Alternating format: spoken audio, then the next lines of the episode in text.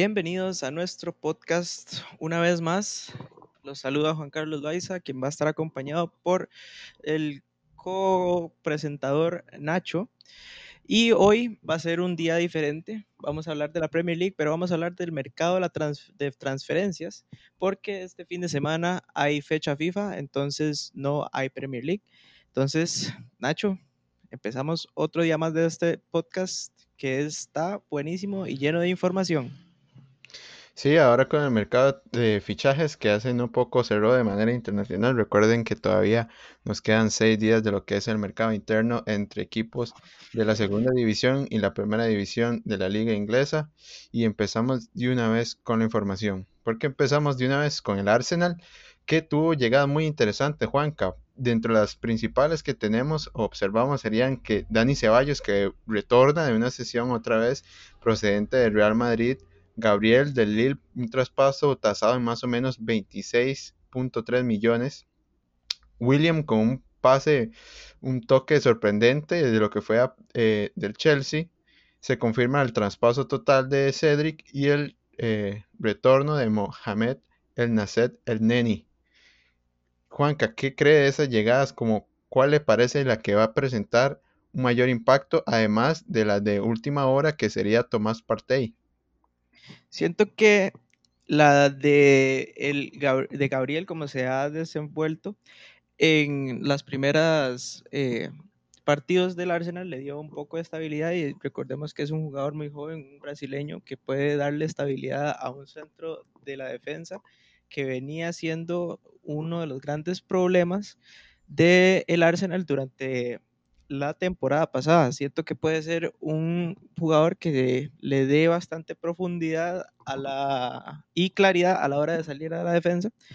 Y la de Dani Ceballos junto a la de Tomás Partey que le dé estabilidad al medio campo y apoyo, porque recordemos que Tomás Partey tenía un rol muy importante en el Atlético de Madrid, en el centro del campo, tanto para defender como para darle claridad a la salida, y siento que se dio bastante a conocer en ese eh, partido tan importante en la serie de Champions League contra Liverpool que les ganó en Anfield y Tomás Partey tuvo un partido de estrellita en ese tiempo y siento que fue una buena contratación a último minuto, pero muy buena contratación. ¿Qué piensa usted también de las salidas que tuvo el Arsenal? Salidas que yo pienso que son para especialmente, como usted dijo, darle campo a estos dos jugadores del mediocentro, porque vemos que las principales salidas son las de Luca Torreira, Atlético de Madrid. Me imagino que tal vez dentro de la negociación de Thomas pudieron el Atlético sacar parte de lo que fue la sesión de Torreira. Mateo Guendouzi, que también un muchacho joven, el francés se va para ahora el Hertha Berlín. Y la que me parece interesante también, Henrik Mikitarian, que pasa a un coste cero a la Roma y la salida que ya todos conocemos de Damián Emiliano Martínez. Eh, tal vez el Arsenal no le dio tanto espacio a Martínez ahora que estuvo con esta forma o aprovechó más bien su buen momento para ya deshacerse de jugador a un buen precio. Siento que aprovechó su momento y esos últimos eh, partidos, más en las finales de Copa y ese Community Shield, tuvieron un eh, impacto positivo para, su, para mejorar su carrera y ser el titular indiscutible y ahora lo está demostrando en un Aston Villa que va invicto en la Premier League y siento que fue un salto positivo para su carrera. También siento que Lucas Torreira y Mateo Gendouzi que eran unos buenos prospectos, tal vez en el Arsenal a la hora de cambiar eh, técnicos nunca se supieron acoplar al sistema y tal vez necesitaban minutos para mejorar su fútbol. Entonces siento que beneficia al Arsenal mandarlos a préstamo y eh, mejorar su campaña conforme vaya con estas nuevas eh, ingresos y también de no desperdiciar la oportunidad que se les da. Y ahora pasaríamos al próximo equipo que sería el Aston Villa, que eh, tuvo llegadas importantes, pero no de gran remarca, pero que han tenido gran impacto en lo que llevamos de la Premier League, así como Ross Barkley, quien llegó por de préstamo proveniente del Chelsea, Oli Watkins, que venía proveniente del Watford, que costó 28 millones. También Emiliano Martínez, que veníamos diciendo, costó 18.5 millones del Arsenal. Y Matty Cash, el lateral derecho del Nottingham Forest, llegó proveniente del Nottingham Forest, obviamente, con 15 millones. Nacho, ¿usted qué piensa de cómo se reforzó el Aston Villa con estos fichas que acabo de mencionar? Yo creo que se reforzó sólido en las partes claves que tal vez no, no le habíamos visto la temporada anterior. Yo creo que el fichaje de Oli Watkins, yo creo que ya todos vimos lo que pudo hacer en este partido contra Liverpool. Pintó de fichajazo con ese hat trick. Eh, Emiliano Martínez, que muy sólido, detuvo penal en su debut, estuvo muy bien, se vio claridad. Y ahora Ross Barkley, que llegó al medio campo a abrir esos espacios claves que, que tal vez no no encontraban y que está pareciera haciendo una buena dupla con lo que es Jack Grealish. Exacto, también no hubo salidas que fueran así muy, muy resaltables y el balance no, no, de lo que invirtieron fueron unas llegadas de 80.1 millones en seis jugadores, de la cantidad por jugador eran 13.4 millones y tuvieron una pérdida de 80.1 millones porque las salidas que salieron fueron eh, por eh, préstamos, entonces no tuvieron ganancias. La verdad, con esto que prometen esto de Aston Villa mantener su eh, forma sólida que lleva hasta ahora. Pareciera que sí, le hemos visto muy buenos partidos, en especial este del, del Liverpool, pero es una liga muy, muy extraña, lo vimos este fin de semana pasado, donde el Manchester United se dio una goleada y después el Liverpool, yo creo que puede cambiar, pero que si encontrasen una buena forma, una buena fórmula, una buena forma de todos los jugadores, en especial de estos, de estos ingresos y de los que ya tenían como Jack Grealish, yo creo que pueden tener o prometer por lo menos aspectos de competencias europeas, tal vez una Premier League se complica porque tiene que ser un acto excepcional, sería otra vez revivir lo que fue el Leicester, pero yo creo que si tienen como por lo menos para dar una ilusión a su equipo y poder aspirar a competencia europea. Perfecto, y ahora pasaríamos a lo que sería el Brighton of Albion, que Nacho nos pasará los traspasos que tuvo.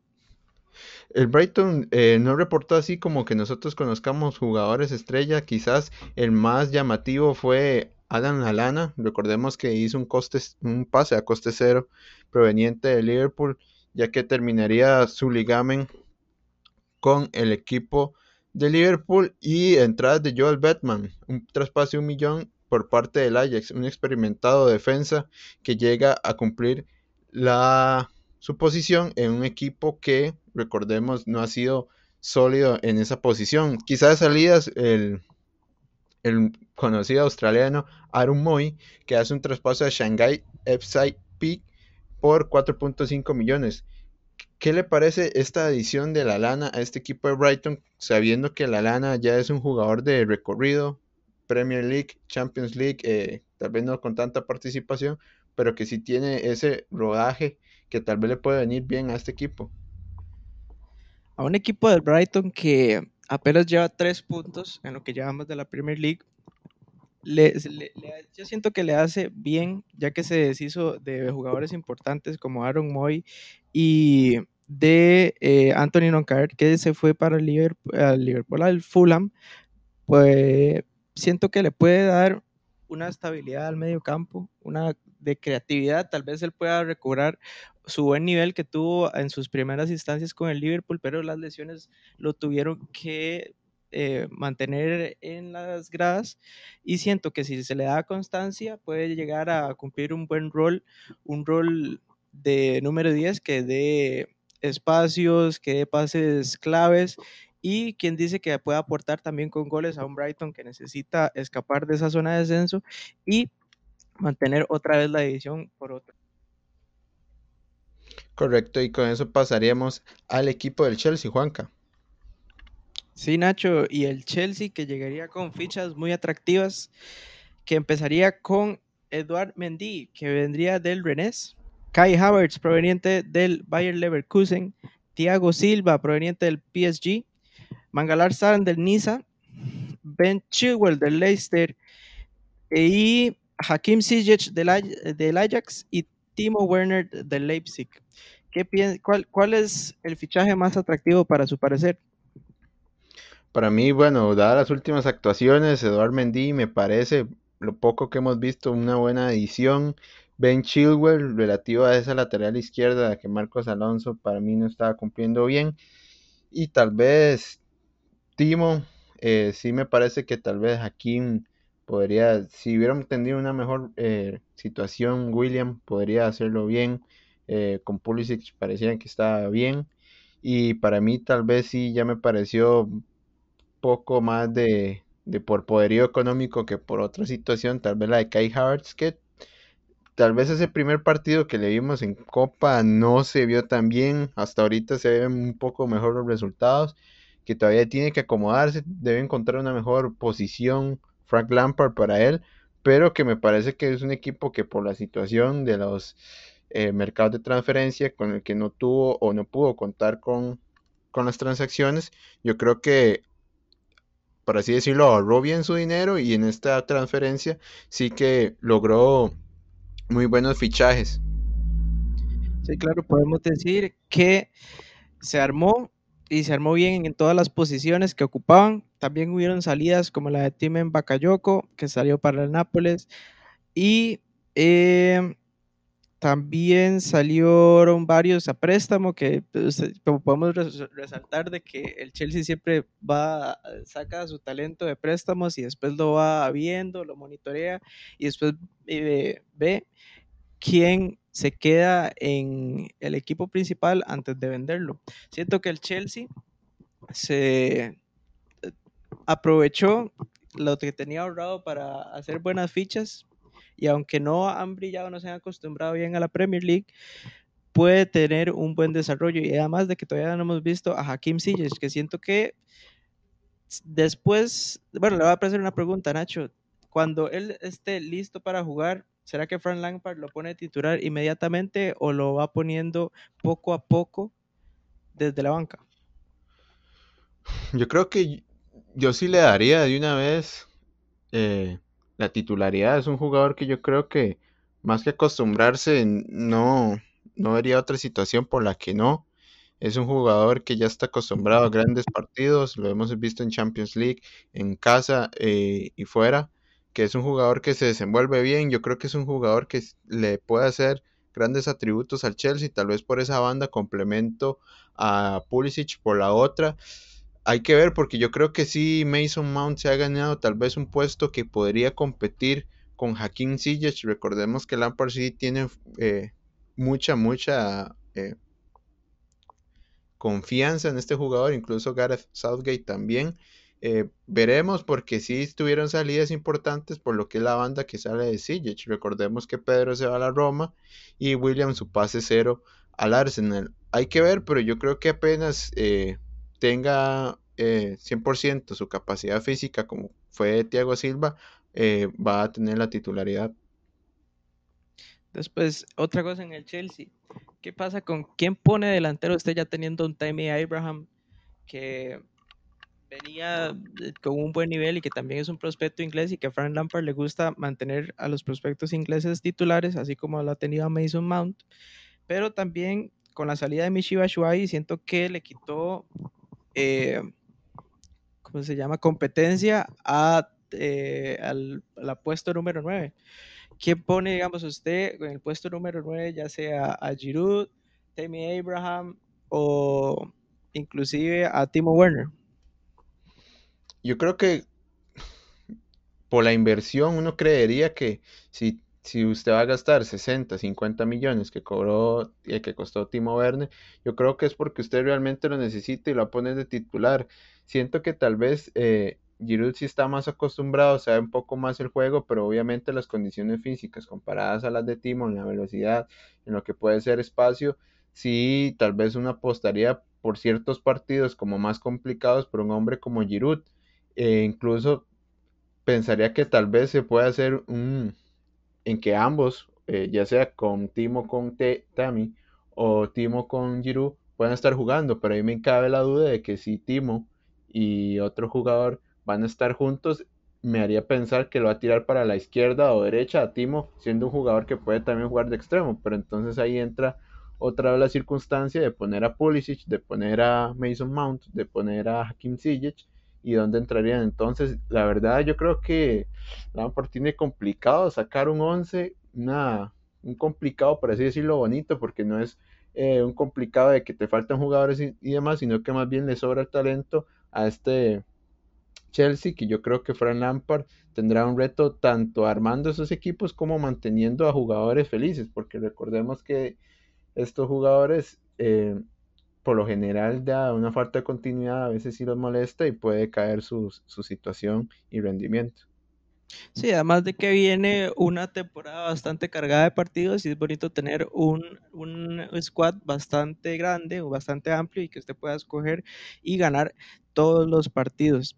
Y ahora pasaríamos al otro equipo que sería el Everton y Nacho nos brinda la información. Sí, que tendría llegadas muy interesantes el central Ben Godfrey del Norwich, así como Adobe, Docuré, James Rodríguez como flamante fichaje, Alan por parte del Nápoles y eh, salidas más interesantes vemos como la tía Walcott de su regreso a los Saints, Moise King que se fue de sesión al Paris Saint Germain y Dibril Sidibé que regresa de sesión al Mónaco. Juanca, un, unos fichajes del Everton que inmediatamente causaron impacto, ¿verdad? Porque vimos ya desde el primer minuto a los tres fichajes más importantes que fueron James, Alan y Doucouré de inicio e incluso James con el de mayor rendimiento, Juanca. Sí, unos fichajes que levantaron muchas las cejas a las personas que le vieron, dijeron, oh, James tal vez puede recobrar su nivel, ya que en el Real Madrid sus últimas temporadas pasó sin pena y sin gloria. Y otros dos fichajes para reforzar el medio campo, más a lo defensivo, como Docure, que es un, un, jugador que juega tanto como a la defensiva como al ataque y es muy espigado a la hora de ganar eh, cabezazos y despejar el balón. Y alguien como Alan, que ya lo conoce Carlo Ancelotti cuando eh, pasó por el Nápoles. Y siento que con estos fichajes se reforzó bien y lo está dando como algo positivo, ya que están de primeros en la Premier League. Siento que oh. si el Everton mantiene sus, sus, su, su, nivel, podría llegar aún más lejos y quién dice dar una sorpresa como la que dio el Leicester City. Ok, ahora le pregunto por el fichaje, tal vez el que me causa más eh, impresión. Teniendo a Pickford con estos errores, ¿le parece acertada la llegada de Olsen? Un jugador que ya ha tenido rosaje en lo que es la Serie A y que ahora llega a la Premier League, tal vez con una edad un poco avanzada, experimentado, pero que tal vez en, los porteros no complica tanto.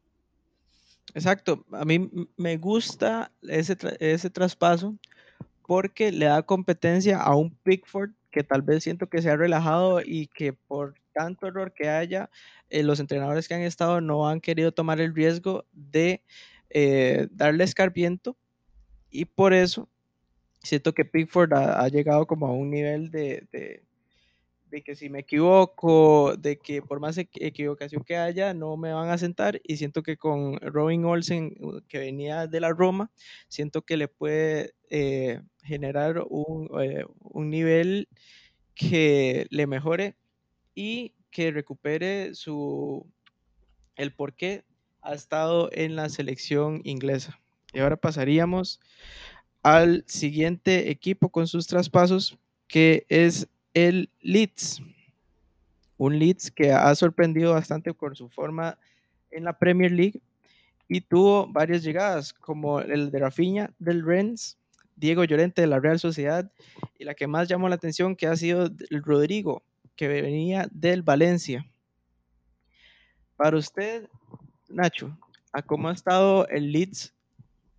¿Estas transferencias le han ayudado para que no les haya pasado como les pasó al Fulham o a los recién ascendidos que no les ha ido bien? Vamos a ver, eh, fichajes todavía pareciera que Rodrigo Moreno no todavía no termina de estallar.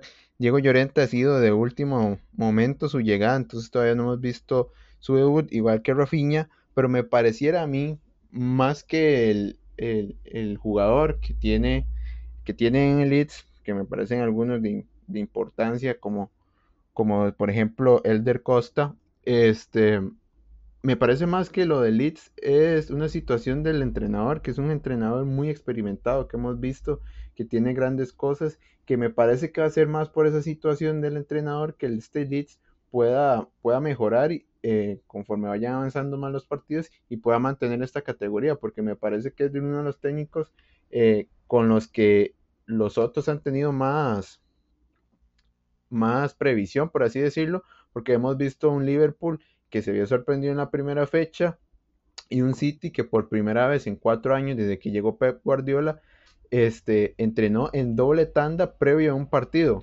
Eh, me parece que va más por ahí, por la situación del entrenador, que es un entrenador experimentado y que los demás le tienen respeto y que por ahí tal vez eh, él pueda sacar una ventaja. Sí, un equipo de Leeds que ha impresionado en estos primeros cuatro partidos de la Premier League y le damos un buen futuro porque por una, casi como lo dijo Nacho, tuvo, tiene eh, una buena dirección a cargo de Bielsa y se les ha dado el respeto que merecen como un equipo que ya tiene historia en la Premier League. Pasaríamos al, al próximo equipo que sería el Leicester City. Dígalo, Nacho.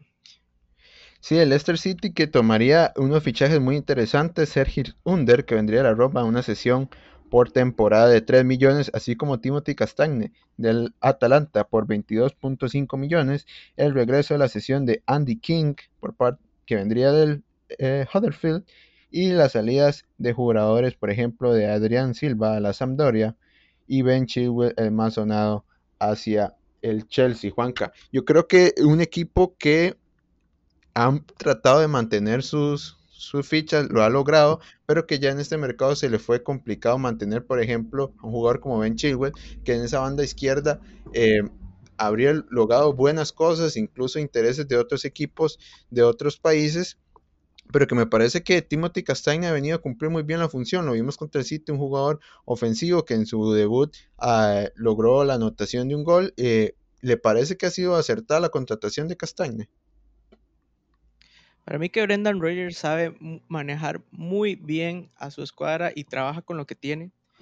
El Leicester City que se ha desempeñado muy bien en lo que lleva a la parte de la Premier League, pero aunque su última derrota fue bastante bochornosa contra el West Ham, siento que no deberíamos juzgarlos por ese, esa derrota. Y por sus contrataciones siento que ha sido bastante acertado y además que tuvo bastantes ganancias que terminó con un balance de 32 millones a favor, ya que el traspaso de Ben Chilwell fue bastante gran, eh, ¿cómo se llama? Le costó bastante al Chelsea, ya que lo recordamos que se fue por 56 millones y eso le beneficia al club para, eh, para próximas ventanas de transferencia. Y un Leicester que está acomodado, tiene un equipo base que le ayuda bastante a ganar partidos. Y vamos a ver cómo le va eh, Seijis Under acomodándose a la Premier League. Y con eso pasaríamos al equipo de Liverpool, porque tendría llegadas muy interesantes, Juanca. Sí, como sería el de Thiago Jota, que vendría del Wolverhampton, Thiago Alcántara, proveniente del Bayern Múnich, Constantinos Tiskimikas del Olympiacos, y volvería Harry Wilson que vendría eh, del Bournemouth, el cual descendió. Estos tres fichajes de Diogo Jota, Thiago Alcántara y Constantinos Timiskas serían eh, de, los cuales de un Liverpool que quedó campeón, pero no invirtió como pensaría de un campeón, ya que siempre eh, se da como, eh, tuvieron un fútbol muy atractivo en la temporada pasada, pero no tienen como el poderío económico para traer grandes nombres, porque al principio estuvieron, querían a Timo Werner y al final terminó en el Chelsea. ¿Qué piensa usted, Nacho, de un Liverpool que termina campeón, pero que sus fichajes no llaman tanto la atención? Yo creería que, les pesó tal vez el mercado pasado, donde sí vimos inversiones importantes, e incluso tal vez dos o tres donde sí vimos eh, inversiones pesadas, por ejemplo, Virgil van Dijk, eh, Salah y demás. Yo creo que ellos han traído como ese costal todavía en la espalda y en sus finanzas, porque uno creería que un, equipo que tiene la popularidad, por ejemplo, de equipos como Manchester United, City, alrededor del mundo, eh, aficionados que pagan fielmente su tiquete, eh, servicios de, mm, de, ¿cómo se llama?, de televisión, eh, nuevo fichaje con Nike y demás, yo creería que tal vez hubieran tenido más inversión. No sabemos si es que tal vez alguna situación con, con, con, su, con la construcción de su nuevo, nuevo plantel de entrenamiento, que tal vez pueda hacer que por ahí haya una deficiencia, pero que yo creo que tal vez estos fichajes ah, llegan a suplir como sustituciones, tal vez Diogo Jota una sustitución para un recambio de Mané, Thiago Alcántara sí me parece un jugador que trajeron totalmente para su titular, y Constantino Simicas que me parece más una rotación para evitar el poner a James Milner tal vez por esa banda izquierda que es un jugador polifuncional que le gusta mucho a los técnicos, que, pero que sinceramente me pareciera más que su posición o su rendimiento más alto puede ser por la banda del centro. Sí, podríamos ver que los campeones se han reforzado bien porque de, al usted ser campeón significa que no tuvo deficiencias en ningún campo de su titular y que se reforzó más que todo o que en el medio en el medio campo y también en su banca, donde tal vez en la banca antes no tenía tanta profundidad por si alguien se lesionaba, por ejemplo, los laterales que no tienen tanto tanta gente para suplir a los titulares indiscutibles, ya que como Trent Alexander Arnold, Robertson y más en su central, ¿qué, qué pasaría, Nacho? Si en algún momento Virgin van Dijk se lesiona, ¿a quién pondría usted? Entonces ahí uno dice que, en, dónde, en qué zonas debería invertir el Liverpool más adelante para poder revalidar su, su, su corona y de quien dice llegar a un doblete.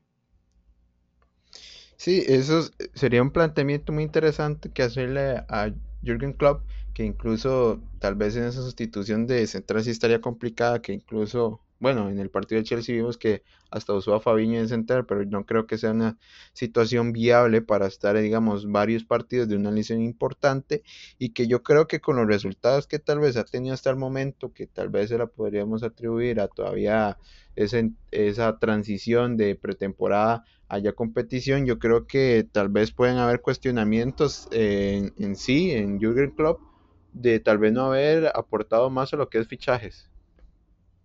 Sí, con esto pasaríamos al próximo equipo que sería el Manchester City, Nacho. El Manchester City, que como conocemos siempre derrocha dinero por todo lado, porque en esta eh, temporada fichó al central del Benfica, Rubén Díaz, así como Pablo Moreno, que sería un traspaso a tasa libre de la Juventus, Nathan Ake, Ferran Torres y el regreso de sesión de Patrick Roberts con salidas importantes como la de Nicolás Otamendi dentro del traspaso de Rubén Díaz Juanca. Juanca, vemos que en continuadas temporadas el Manchester City fichas centrales, ficha laterales, ya incluso la suma supera los eh, por encima los 500 millones, pero aún así siguen encontrando las mismas deficiencias. ¿Cree que el estar fichando constantemente eh, centrales y defensas, no debería dar más bien una situación de que tal vez deberíamos volver a ver qué es lo que estamos haciendo y la táctica que tal vez usa Pep. Sí, tal vez Pep, no sé si tiene un fetiche con los laterales o con los centrales, pero siempre invierte en defensa y al final el City no logra esa solidez que logró en, la, en la primera presea que él tuvo eh, amando del City en la primera Premier League, donde casi fue el, equipo menos batido de la Premier League, cuando tenía a un Otamendi que estaba en completo esplendor de su carrera, pero después de eso no, no lo ha logrado, desde que contrató a John Stones, eh, lo puso titular, muchos errores y después otra vez a la banca. Ahora con Rubén Díaz y lo pone y el partido del Leeds le hacen otra vez gol. Después Nathan Ate y lo pone contra el partido de Leicester y le, y le recibe cinco goles. Ferran Torres para mí fue una buena contratación y tuvo un impacto positivo, pero siento que el City no encuentra una forma defensiva sólida. Y como usted dice, Nacho, siento que deberían volver otra vez a, la, pisar a ver qué es lo que se está haciendo mal, si el sistema es el, que está mal o qué deberían cambiar, porque usted no va a seguir todas las mercados de transferencia buscar al, buscando al mejor central para que llegue al City y al final defraude. Entonces siento que es algo que debería ponerse a pensar Pep Guardiola como la directiva, porque se está invirtiendo mucho en la defensa y no camina. Sí, y con eso pasaríamos al equipo del Manchester United, Juanca. Un equipo del Manchester United que estuvo pulseando todo el mercado de transferencias a Jadon Sancho, alguien que levantó mucho las expectativas de sus fanáticos, pero que al final sí, pues, quedó en un solo rumor y al final nunca se concretó el traspaso, pero sí se dieron traspasos en Deadline Day de Alex Telles, Edinson Cavani y Facundo Pelestri del Peñarol. Edinson Cavani que venía del PSG y Alex Telles que venía del Oporto. También a mitad del mercado de transferencias vino Donny Van de Beek, una joven promesa del Ajax por 39 millones y el traspaso que vino de Dean Henderson que venía del Sheffield United. Nacho, le pregunto a usted, el United pasó todo el mercado de transferencias por un fichaje que no lo logró, pero en Deadline Day hizo tres fichajes como si nada. ¿Qué piensa de la directiva del United, cómo manejó el mercado de transferencias? Yo creo que mal manejado. Yo creo que lo hemos visto desde mercados anteriores que tal vez el Manchester United le falta ese multitasking entre transferencias. Recordemos que el Manchester United emplea un método tal vez de, contacto un poco eh, poco convencional. Recordemos que ellos se aproximan con abogados y no con su gerente deportivo como otros equipos sí lo harían. Entonces tal vez las eh, los fichajes tarden un poco más de tiempo. Pero yo creo que sí demuestran. Por ejemplo, Donny Van de que el fichaje fueron rumores hoy, en dos, tres días estaba fichado. Eh, me parece que con Jadon Sancho se tardaron mucho. Las negociaciones para mí nunca avanzaron como para bien, porque el Borussia Dortmund siempre mantuvo su firmeza en un solo precio. Y estos fichajes últimos me parece que fue más eh, desesperación al ver que no tenían nada y más bien terminaron este, aceptando cualquier condición que le pusieran los demás, porque me parece que un fichaje de Facundo Pelestri, que tal vez, bueno, no lo hemos visto, pero pareciera que todavía le falta un poco más de rotación y, por, y rodaje por otros equipos antes de llegar al Manchester United. Incluso ya está inscrito en Champions League. Eh, me parece un poco exagerado. Eh, Cavani, un jugador letal que puede dar mucho, pero tal vez a una edad un poco avanzada y que no sabemos cómo llegará a una liga competitiva como la Premier League. Eh, me parece que fue un poco de desesperación. No sé si la hará réditos, no sé si esos eran los fichajes que quería Ole Gunnar Solskjaer. Me parece que no y me parece que tal vez no van a encontrar su sitio en un primer equipo y que Solskjaer no va a dejar de mantener su once que ha mantenido toda la temporada.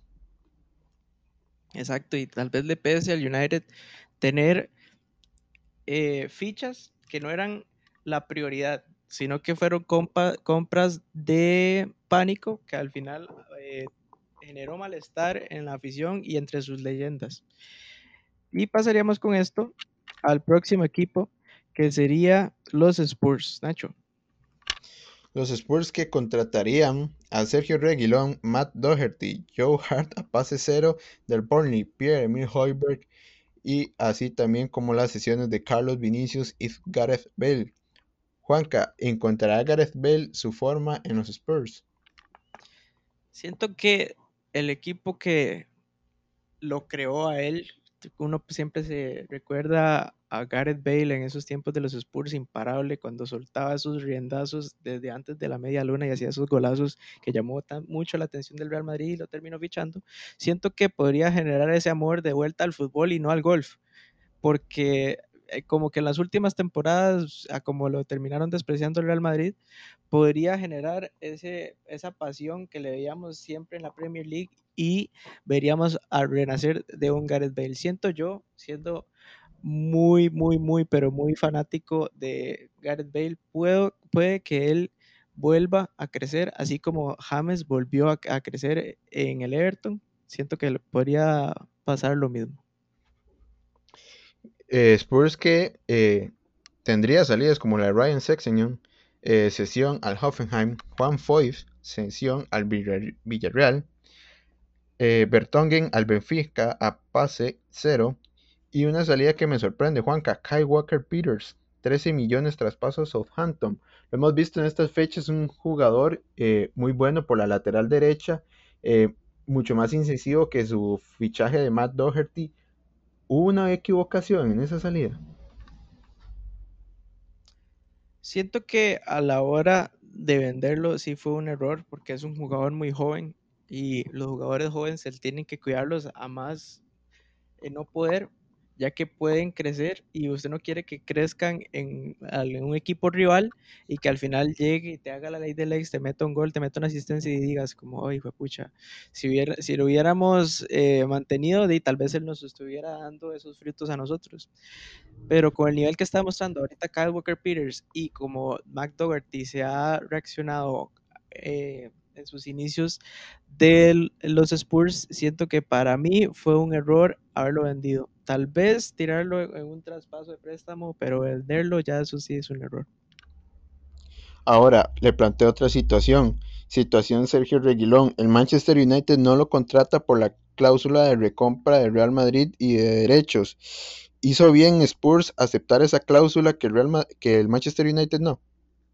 Siento que es un riesgo porque al haber esa cláusula, eh, pongamos un ejemplo de que Sergio Reguilón haga 20 asistencias en esta temporada, 3 goles y se desenvuelva perfectamente en la Premier League y otra vez llame la atención del Real Madrid en sus laterales que otra vez están teniendo lesiones y otra vez el Real Madrid diga, ok, con esta precio de recompra me sale más barato que invertir en un nuevo lateral. Entonces siento que puede ser un error porque después de eh, poner tanto presión en, su lateral como lo está haciendo ahorita el Tottenham y que dé frutos, el Real Madrid se podría ver más beneficiado ya que le saldría más barato que comprar a otro lateral. Ahora, comentarios de Harry Redknapp que dice que este Spurs tiene para ganar incluso la Premier League. ¿Tendrá para tanto? Para mí es un comentario muy, muy, muy elevado, ya que estamos apenas en, la fecha número 4, estamos empezando la Premier League y pueden pasar muchas cosas. Ahorita viene la, el calendario europeo que se fusiona con el calendario inglés, entonces lo haría más abultado, más carga física. Entonces eh, veríamos cómo los eh, equipos ingleses se acomodan a esa carga y de ver cómo manejan a su plantel pero siento que es un comentario no tan acertado porque aunque eh, los Spurs hayan dado eh, una buena última presentación con el Manchester United goleándolos en casa, eh, habría que ver cómo lo sería la incorporación de Gareth Bale y de cómo José Mourinho maneja su vestuario que tiende a perderlo a mitad de temporada. Correcto. Y con eso pasamos al último equipo de mercado de fichajes, Wolverhampton.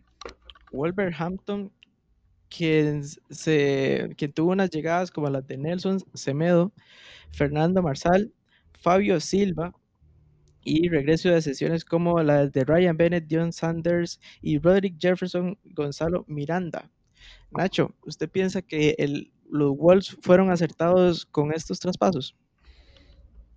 Me parece que la de Nelson Semedo sí, un jugador que con la diferencia de lo que les pagaron por Matt Doherty, no terminaron pagando más de 10 millones, 9 millones, me parece acertado, un jugador de buenas condiciones, con situaciones de condición física, de velocidad acertadas para lo que es la Premier League, quizás en sus últimas presentaciones, en especial ese partido del Bayern Múnich, eh, que todos sabemos que pasó, eh, no se ido tan bien, pero que puede encontrar otra vez su forma en un ambiente lleno de portugueses, que es eso del, Wolverhampton, y que yo creo que con uno puede encontrar un técnico que puede explotar sus condiciones y que puede retornar una buena forma. Quizá la de Fabio Silva, el jugador, el chico del, del Porto, me parece una suma quizá un poco abultada. Me parece que eh, cuando invertís con esos jugadores tan jóvenes, como también lo hizo Manchester United con Palestri, apostás por, por situaciones ojalá como la del Inter con Lautaro. Pero quizás eh, el Wolverhampton sí pagó un poco de más y que por ahora pareciera que el jugador no le está dando rédito. Podríamos esperar un poco más, tal vez del entrada de la temporada, incluso otras dos más, para que un jugador de 19, 17 años dé las condiciones esperadas. ¿Y qué piensa de la salida de Diogo Jota a Liverpool?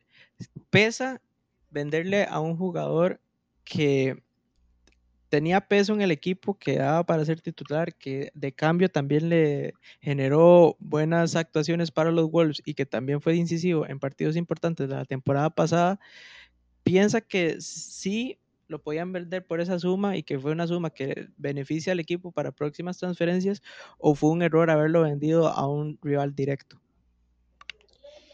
Bueno, quizá la situación es que yo vi bien porque lo vendieron a un buen precio eh, no sé qué también caerá dentro del 11 porque hiciera un jugador eh, clave, tal vez eh, el jugador de recambio natural que le conocemos, que, era, que es Pedro Neto, quizá no tiene esas condiciones, a pesar de que hasta ahora lo hemos visto muy bien, incluso con un gol, pero me parece que los fichajes que trajo con, el, con ese dinero no, no benefician a cumplir ese campo o esa situación que cumplía Jota, de ese jugador clave, incisivo, eh, determinante, desequilibrante, y que yo creo que lo vendieron muy tarde como para poder negociar tal vez la ficha de otro jugador importante.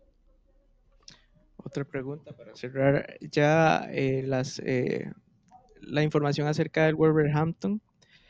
¿Cree usted que Nelson Semedo sea cumpla un papel tan importante como Dougherty lo fue para los Wolves del año pasado.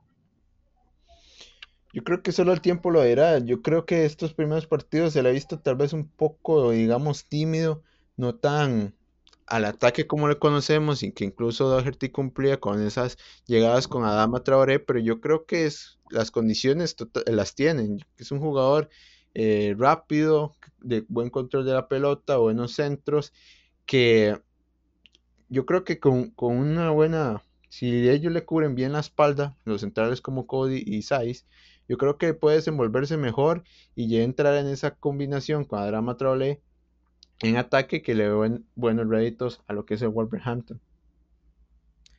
Y con esto cerraríamos la información del Wolverhampton. Ahora, Nacho, ya que pasamos todos los traspasos importantes sobre los equipos de la Premier League, para usted, quién fue el que tuvo la mejor ventana de transferencias ahorita con solo cuatro fechas, porque estamos siendo muy, muy, o sea, estamos teniendo un pronóstico muy temprano a la, eh, a la liga, ya que llevamos apenas cuatro fechas, pero con estas solo cuatro fechas, ¿quién cree que fichó mejor?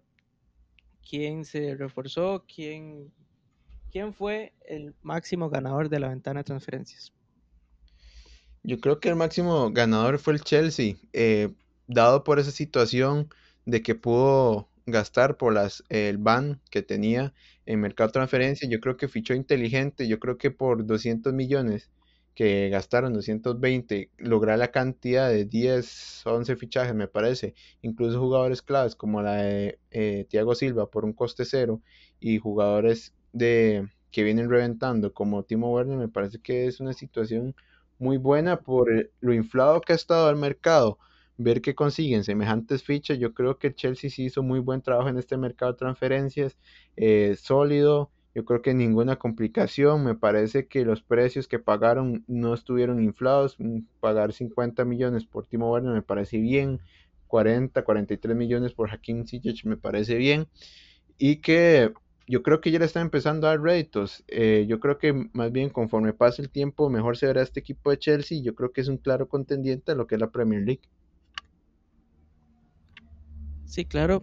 Yo estoy completamente de acuerdo que en el contexto de quién fue el ganador de la mercado de transferencias fue el Chelsea por haber fichado más, como usted dice, y por los precios adecuados. Ahora, uh, yo siento que el mejor, el, el, el ganador de cómo se han acoplado a la Premier League, siento que ha sido tanto como al Everton como al Leeds, ya que se acoplaron inmediatamente las fichas y les han dado buenos dividendos, tanto así que el Leeds va de octava posición y el Everton va de primera posición. ¿Usted qué piensa, Nacho?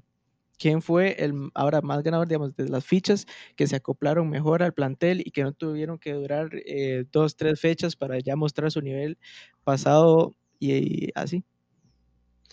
Sí, obviamente, si viéramos la vista general, yo creo que el Chelsea, como dije, sí tuvo la mejor ventana por los jugadores que trajeron, pero yo creo que el mejor fichaje, así de, de el individual, yo creo que ha sido James Rodríguez a un jugador que ya le conocíamos su calidad, que quizá en el Madrid en los últimos años no tuvo esa confianza por parte de Zidane y que un Carlos Ancelotti que fue el primero el que lo trajo al Real Madrid, el que lo trajo a Bayern Múnich y que ahora lo trae otra vez al Everton, le muestra la confianza que le tiene, que demuestra también las que sabe las condiciones que le puede dar y que ha sido un jugador que desde el minuto uno ha mostrado su calidad, ha mostrado que está ahí, que pide la pelota, remata, asiste y que yo creo que va a ser un jugador que vamos a tener que tenerle ahí la estrellita y la lupa porque va a ser un jugador muy importante y me parece que va a ser totalmente la figura en esta temporada de la Premier League.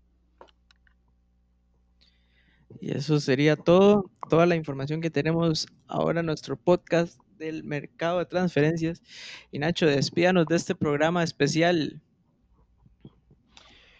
eh, sí, más bien muy agradecidos por la sintonía que nos eh, han estado dando, incluso los mensajes que nos han llegado vía Instagram y también a nuestros, eh, a personales.